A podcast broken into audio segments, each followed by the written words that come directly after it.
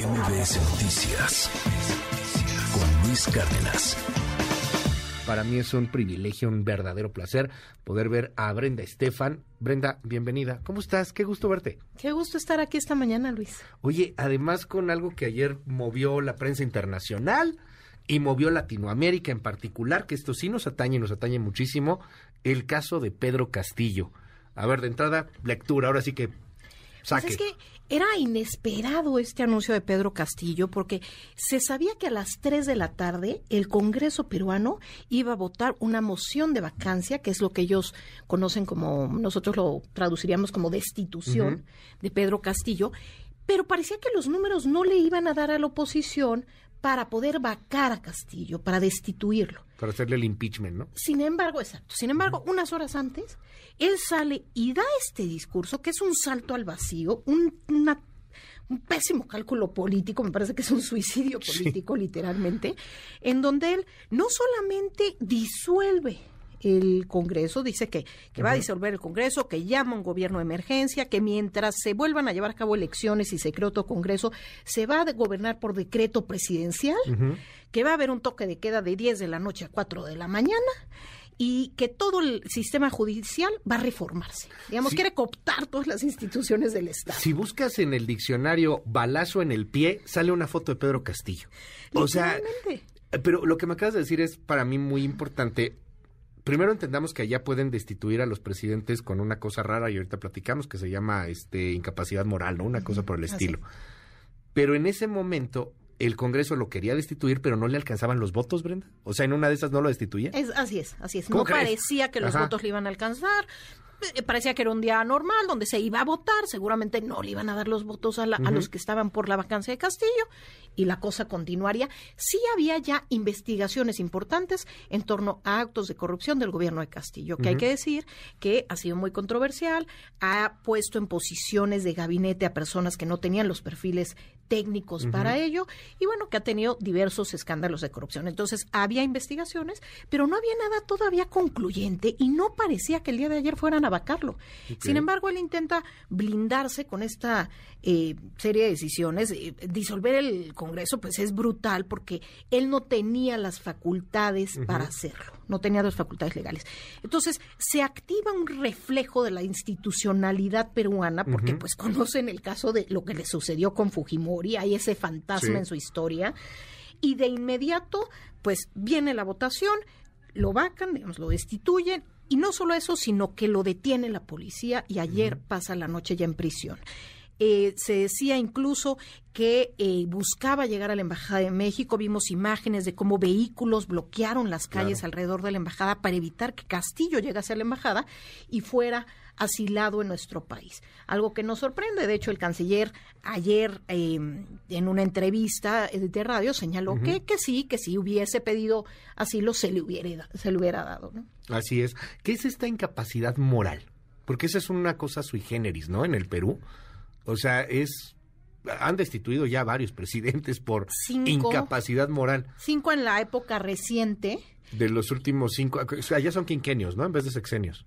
Eh, son, cinco, años. son periodos de cinco años. Y creo que en los cinco años llevan seis presidentes. Bueno, en, en 11 años, del 2011 a la fecha, llevan ocho. Y de esos solamente dos terminaron su periodo. Los otros seis fueron de periodos muy cortos, algunos de, días incluso, ¿no? Entonces, realmente hay una crisis política si pensamos que en 11 años ha habido ocho presidentes. Es eh, importante que la nueva presidenta, Dina Boluarte, pues haga una reforma profunda del sistema político peruano, que sea más representativo de la sociedad, que sea eh, más pulcro, que se preste menos a, toda esta inestabilidad política, me parece que se requiere prácticamente una refundación del sistema político peruano. Y esta figura, pues sí, estaba pensada para eh, evitar que un personaje eh, se perpetuara eh, en el poder y tomara decisiones autoritarias, dándole al Congreso la posibilidad de, sin ser un sistema parlamentario, sí tener el poder legislativo de eh, destituir al presidente, pero ya se ha utilizado de manera recurrente, de forma que hay tremenda inestabilidad que llama la atención, porque hay enorme inestabilidad política, pero hay estabilidad económica. Lo está yendo muy bien a Entonces, tienes una moneda estable, tienes una economía que crece por encima de las economías de la región, pero eso tiene que ver también con que hay un banco central independiente con un presidente Julio Velarde, que es un hombre respetado, que ha atravesado diversas crisis y que ha tomado las decisiones adecuadas en política. Me van, me van a funar, yo lo sé. Fúneme, por favor, dígame de cosas. 5571-131337. Perdón, los latinoamericanos somos bien hipócritas a veces. La neta. O sea, digo, lo comparamos con otros países, con otras naciones. Tenemos muchas dobles caras, Brenda. Y yo no sé si este sistema político peruano es una especie de doble cara, porque de pronto, pues uno pensaría, oye, ¿por qué no haces un, sistema parlamentario? O sea, claramente no quieres el presidencialismo que le ha pegado duro a Latinoamérica en muchos sectores, en muchas historias, en, en muchos momentos. ¿Por qué no hacerlo ya parlamentario, ¿no? O sea, porque esta incapacidad moral, pues más bien parece una cosa ahí como entre un sistema parlamentario, pero que no nos atrevemos a hacerlo todavía. Está bien raro. Estábamos viendo las historias de los últimos presidentes, o sea, empezando con Fujimori, ¿no? Pero luego eh, Alejandro Toledo, Alan García que se suicida, Ollanta Humala, Pedro Pablo Kuczynski, Martín Vizcarra, Manuel Merino, todos están o presos o bueno, muertos en el caso de García pues ya entren a, o sea, un sistema parlamentario, ¿no? A lo mejor es un experimento interesante en América Latina. O como el caso francés, que, que, el legislativo tuviese más fuerza para poder ser un contrapeso real y evitar que existan estas historias después de las dictaduras que vivimos en América Latina en el siglo pasado, pues que hubiese un contrapeso fuerte para evitar este estos temas. Lo vemos en países eh, como Alemania, que después de la historia de Hitler, pues buscó que realmente fuera un sistema eh, parlamentario donde el, Bundestag alemán pues tiene realmente un control sobre quién es el canciller, es decir, el partido que tiene más votos en el Congreso es el que pone al canciller y no se vota directamente por la persona del presidente, como continúa siendo el caso en la mayor parte de los países de América Latina y en concreto en el caso del Perú. Y llama la atención porque en estos días ha vuelto el fantasma ayer de, de Keiko Fujimori a decir, ya ven, hubieran elegido a Keiko Fujimori. A mí me parece que los dos eran impresentables, lo comentamos en este espacio, Luis. Eh, realmente los peruanos tuvieron que elegir entre dos pésimas opciones. Fujimori o Castillo. Y, realmente Fujimori, pues como sabemos también actos de corrupción, eh, investigaciones incluso eh, criminales en contra de ella y su movimiento político. Y en el caso eh, de Castillo, bueno, a su ineptitud evidente se sumó pues esta pues este afán antidemocrático que ayer fue muy evidente con este anuncio que a todas luces es un golpe de Estado que busca acabar con las instituciones de... Pero una caricatura de golpe de Estado, ¿no, Brenda? O sea, a ver, está el tipo leyendo temblando, porque me, nos decían hace un rato, no, no le pusieron poner el, teleprompter, está, está temblando, porque siempre tenía un teleprompter, él, no improvisa mucho, eh, siempre tenía ahí algo que decir, o sea, escrito, está temblando, este, no, no sabe qué decir, se equivoca, eh, o sea, una serie de errores, uno tras otro tras otro. Platicábamos con Carlos Paredes, uno de los periodistas que ayer estuvo dando cobertura internacional al tema más temprano, y, y nos decía una frase que a mí me parece fulminante, es que sentían muchos que Pedro Castillo era tan inepto que ni siquiera iba a poder robar.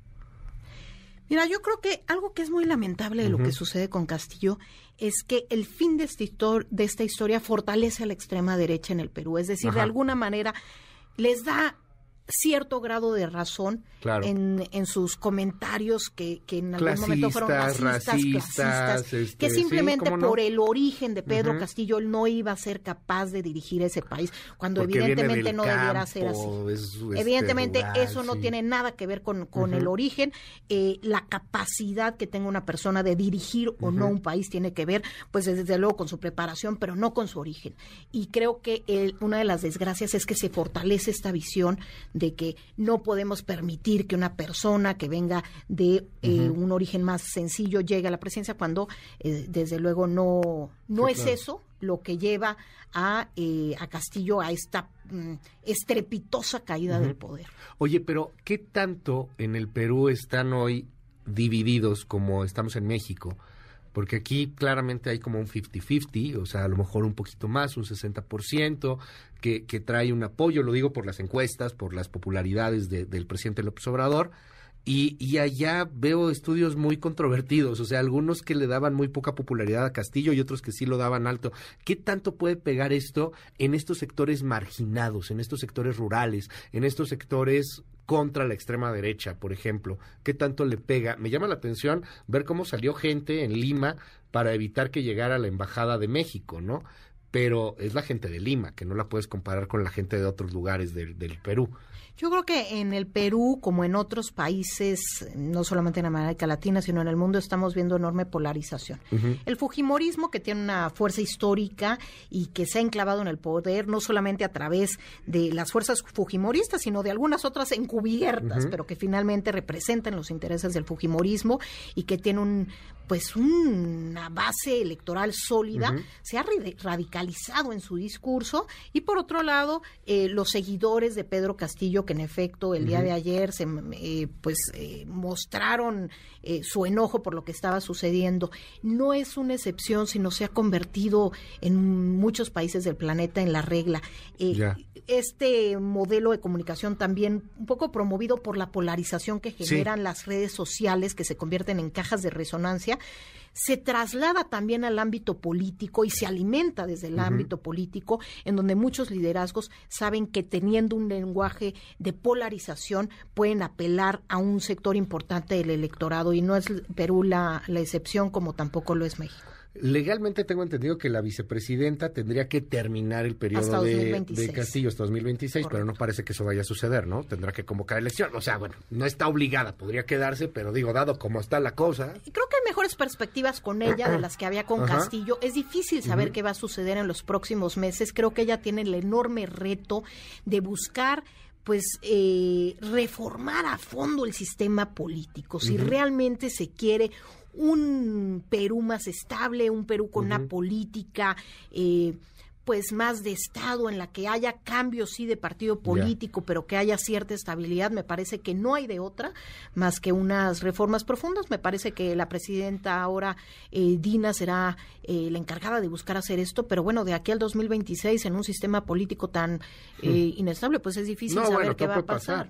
Y que ahí vienen también, y vamos a especular, Digo, Vargas Llosa no lo veo otra vez candidateándose, ¿no? Bueno, él, él no, no lo veo candidateándose. Jaime Bailey. Pero, pero Castillo no, era eh, prácticamente un desconocido. Sí. Muy poco tiempo antes de la elección se volvió en un líder de los movimientos de eh, los maestros, de los movimientos de los sindicatos eh, de maestros, y en pocos meses se posicionó, llegó al poder. Nadie podía creer que en tan poco tiempo claro. de ser una persona que nadie conocía hubiese llegado a la presidencia del Perú. Entonces, pues todavía es eh, pronto para saber. Sin embargo, bueno, ya vimos cómo Brasil le da la bienvenida a la nueva presidenta. Las reacciones de América Latina de ayer llaman mucho la atención. Una América Latina que si bien a veces eh, a algunos les gusta pintar como un bloque rojo, ¿no? Como una América Latina completamente socialista o de izquierda. No, son izquierdas bien distintas. Muy distintas, muy distintas. Me parece casi imposible meterlos en el mismo saco a todos estos dirigentes que tienen muy poco en común. Eh, más allá de que muchos los identifican con la izquierda, pero bueno, vimos ayer que los únicos en defender a, Castillo fueron el presidente Arce de Bolivia y el presidente mexicano López Obrador. ¿Y cómo nos pone eso frente al mundo? Bueno, vimos a Pedro Sánchez de izquierda en, España, vimos a Gustavo Petro de izquierda en Colombia, no solamente no defendiéndolo, sino condenando la actitud de Pedro Castillo. Vimos al gobierno de Argentina. Eh, de Fernández, pues diciendo es, tienen que respetarse las instituciones democráticas y sin defender ni en ninguna línea a, la, situación que estaba sucediendo a Castillo. Entonces, sí eh, quedamos ahora como la excepción en esto que no me parece es un bloque. Hay eh, izquierdas democráticas dentro de América Latina y hay movimientos El caso chileno, por ejemplo, el caso brasileño, ¿no? O sea, son, son movimientos democráticos, a final de cuentas que están ahí muy diferentes posiciones de, de las cancillerías latinoamericanas el día de ayer, mucha prudencia al principio, y después comenzaron poco a poco a fluir eh, pues los, comunicados de las diferentes cancillerías y todos en líneas muy distintas, particularmente el mexicano, que bueno, además está en una situación particular porque el presidente venía, el presidente López Obrador venía defendiendo a Castillo desde el momento en que el Congreso no lo quiso dejar venir, decía que era una cacería de brujas, etcétera, em, y bueno, decide ir a Perú en principio la semana que entra, el día 14, el presidente mexicano viajaba a Lima, evidentemente este viaje se suspende, habrá que ver ahora si el gobierno de México decide eh, entregarle a la ahora presidenta Boluarte allá, si va a viajar, si van a esperar a que ella venga, si el Congreso la va a dejar viajar. En fin, ahorita hay una serie de, serie de interrogantes sobre el liderazgo en la Alianza del Pacífico. Eh, finalmente, Brenda, este asunto de México que nos atañe muchísimo, nos pone de alguna manera en riesgos internacionales, al menos en, la, en la visión, en el papel, en la imagen que tenemos, con todo el respeto, es que no somos una economía pequeña, somos, somos integrantes de la OCDE, estamos en el G20, eh, somos el principal socio comercial de los Estados Unidos, no, no somos un país chiquito, hay gente que quiere vernos como un país chiquito, pero no somos un país chiquito, somos muy importantes y somos importantes en el globo. Entonces de repente que salgan estos temas de que, ay, apoyamos a Castillo, ay, te mandamos Evo Morales un avión para que vengas acá y te damos refugio.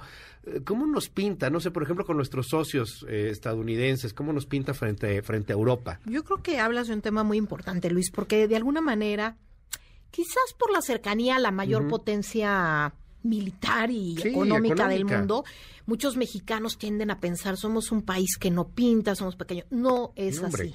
México tiene una voz en el mundo, México tiene un peso específico por su economía, por su ubicación geográfica.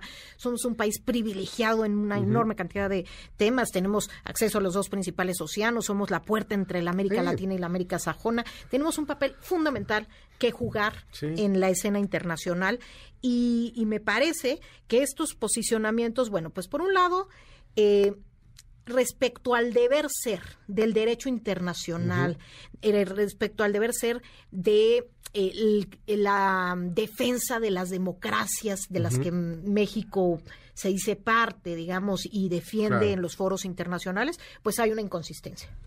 Y por otro lado, en términos de los intereses de nuestro país, pues también me parece que no abonamos a una mejor visión en un momento en el que hay una enorme relocalización de empresas que están buscando acercarse al mercado estadounidense y que México es el lugar natural para que lleguen y donde en efecto han llegado.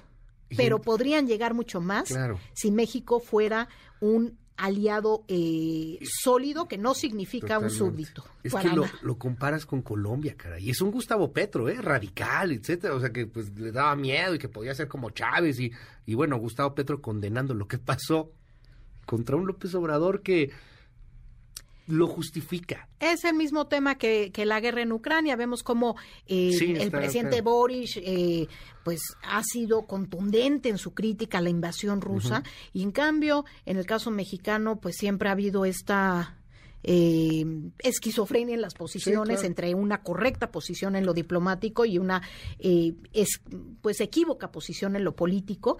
Y al final de cuentas eso podría haber quien diga bueno y a nosotros en qué nos afecta sí nos afecta porque en un momento de enorme convulsión se puede aprovechar para tener beneficios para México en inversiones en creación de fuentes de empleo en eh, transferencia de conocimiento en tema de patentes. México tendría que estar aprovechando el momento geopolítico para, digamos, traer beneficios para México y los mexicanos.